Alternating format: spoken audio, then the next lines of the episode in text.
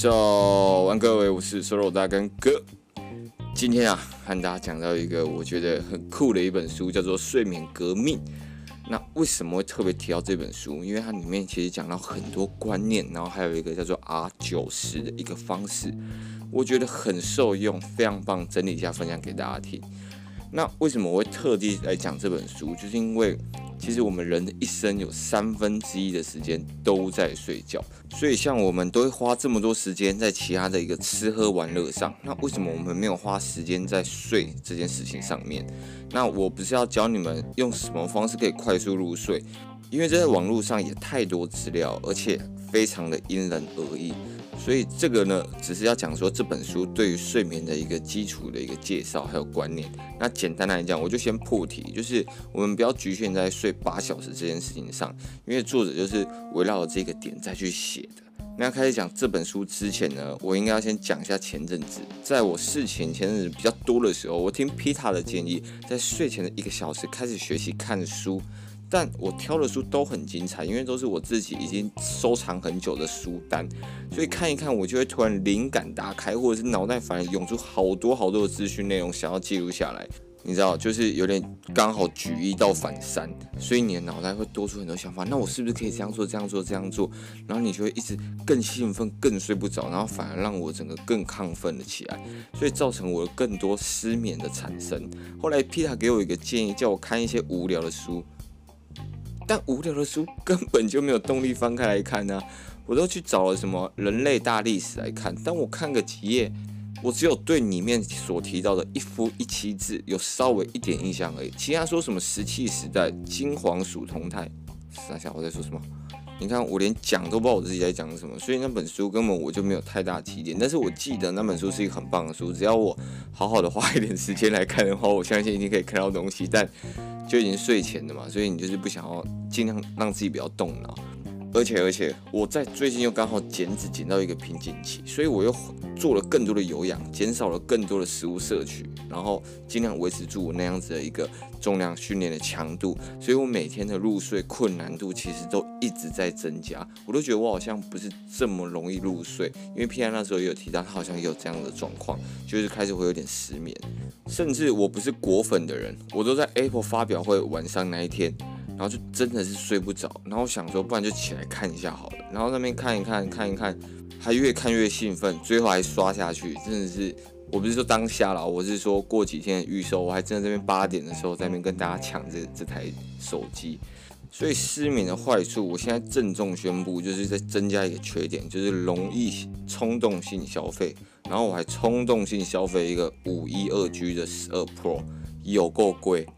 然后我看完发表会的隔天，哇，爆累。还要做一个半小时的重训，还有五十分钟的有氧，因为已经是我的最后一周，所以我是抓五十分钟，身体真的是快要不行了。直到我看到这一本书《睡眠革命》，我就觉得我一定要去找一些有关于睡眠的书，把这件事情搞定。那我原本其实想要在网络上找一些，诶，教你怎么快速入睡、解决失眠的一些问题，但是大家其实都是一些千篇一律的一些回答。直到我看到这本《睡眠革命》，因为你看完他的一个简介，你就会发现，哇，他原来一开始他就讲着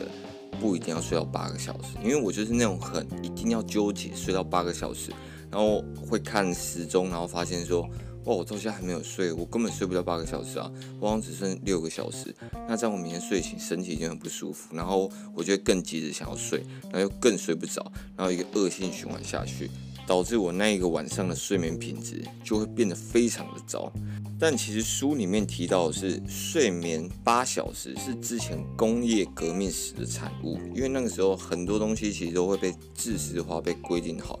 而且这个八小时其实是人类的平均睡眠时长。实际上书上说的每个人都不太一样，有些人其实只要睡少一点就好，那有些人要睡超久超久那种。除了个体差异性之外，呃，里面有提到年龄也是睡眠时间的一个很重要的因素。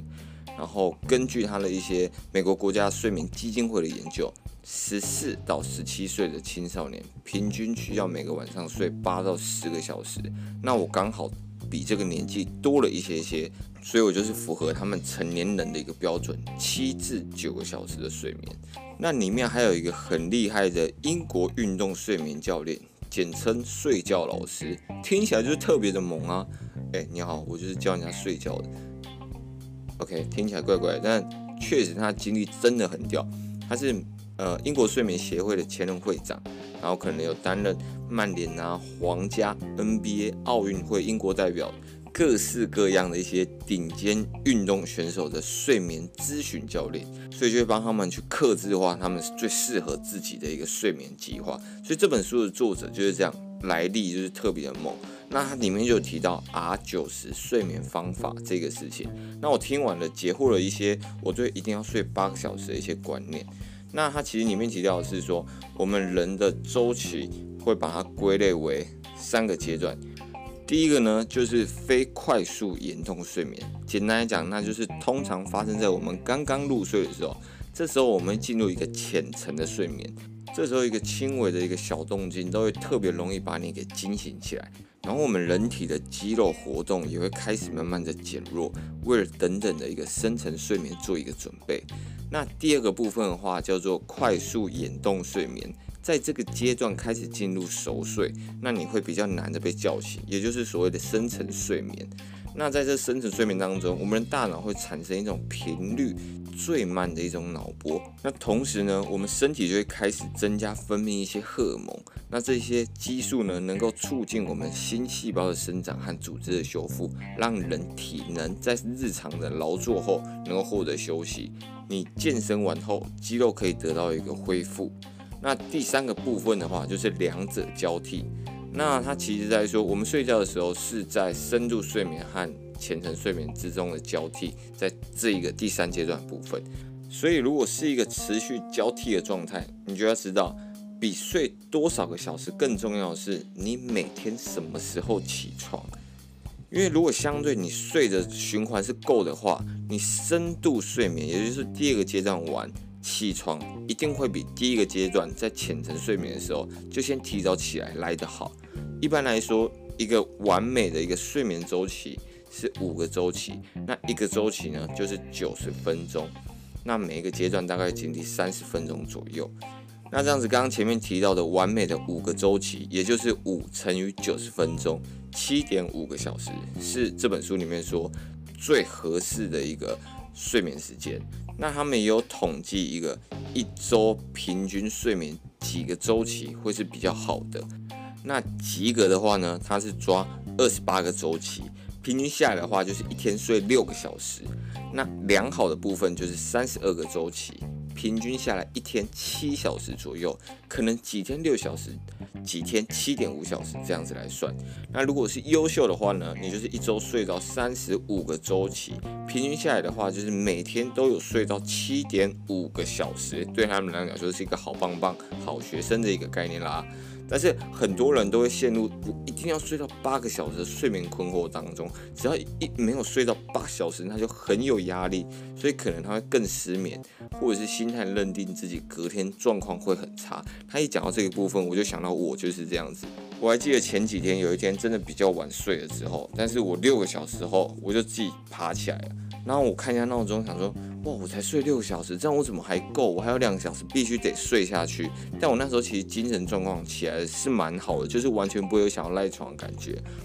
但是我还是选择睡下去。那我睡下去之后，我发现，哇，那八小时之后我更难爬起来，甚至有一点赖床的状况。我就觉得那一次我反而多睡那一下，但是反而状况更不好。所以，当你理解了 R 九十的一个理念后，这种思想包袱你就会马上消失，因为 R 九十就是以一周为单位来计算你的合理的睡眠时间。所以呢，如果你只是一两天睡眠出了问题的话，那在之后的几天睡回来就好了，完全不用给自己一个不必要的心理负担。举例来讲，就是你可能少睡了一个周期，你六个小时就睡起来了，但是你明天的话，就是可以再多睡一个周期。这样子的概念，那你可以先从每晚五个睡眠周期开始，看看七天之后你自己的感觉怎么样。如果觉得五个周期太多了，可以减少到一个晚上睡四个周期。反之，如果你觉得诶这样反而睡好像没有睡够，一天只睡六个小时，你可以增加到六个周期，说不定你就是适合睡比较久的那一种。非常的恭喜你，来测试看看自己在多少周期内的睡眠是比较好的。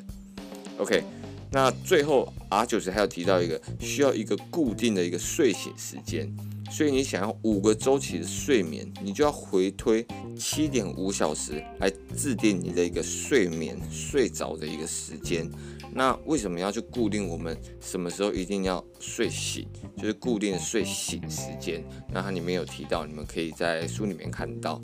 那最后记得就是，我们不是说，假如十二点规定睡觉，是十二点才躺在床上，我们可能预留个十五到三十分钟，躺在床上酝酿睡觉的情绪，翻着翻着总会入睡的。OK，今天这集讲了一个比较不一样的睡眠部分，就是因为我觉得睡眠跟每个人息息相关，尤其对现在我特别特别影响的很大。那我也希望可以讲一些不同的观念、不同的方向，来让大家对睡眠这件事情有个更不一样的理解，有更不一样的一个看法，然后都可以去试看看，不用这么局限，一定要睡到八个小时。那最后都希望大家可以去网络上看一下这本书，然后搞懂它里面到底在讲什么，了解睡眠的重要性，以及所有书中提到该注意的环节。OK，就大概这样，祝大家有个好梦，我们就先下次音频见，晚安各位，拜。Thank you.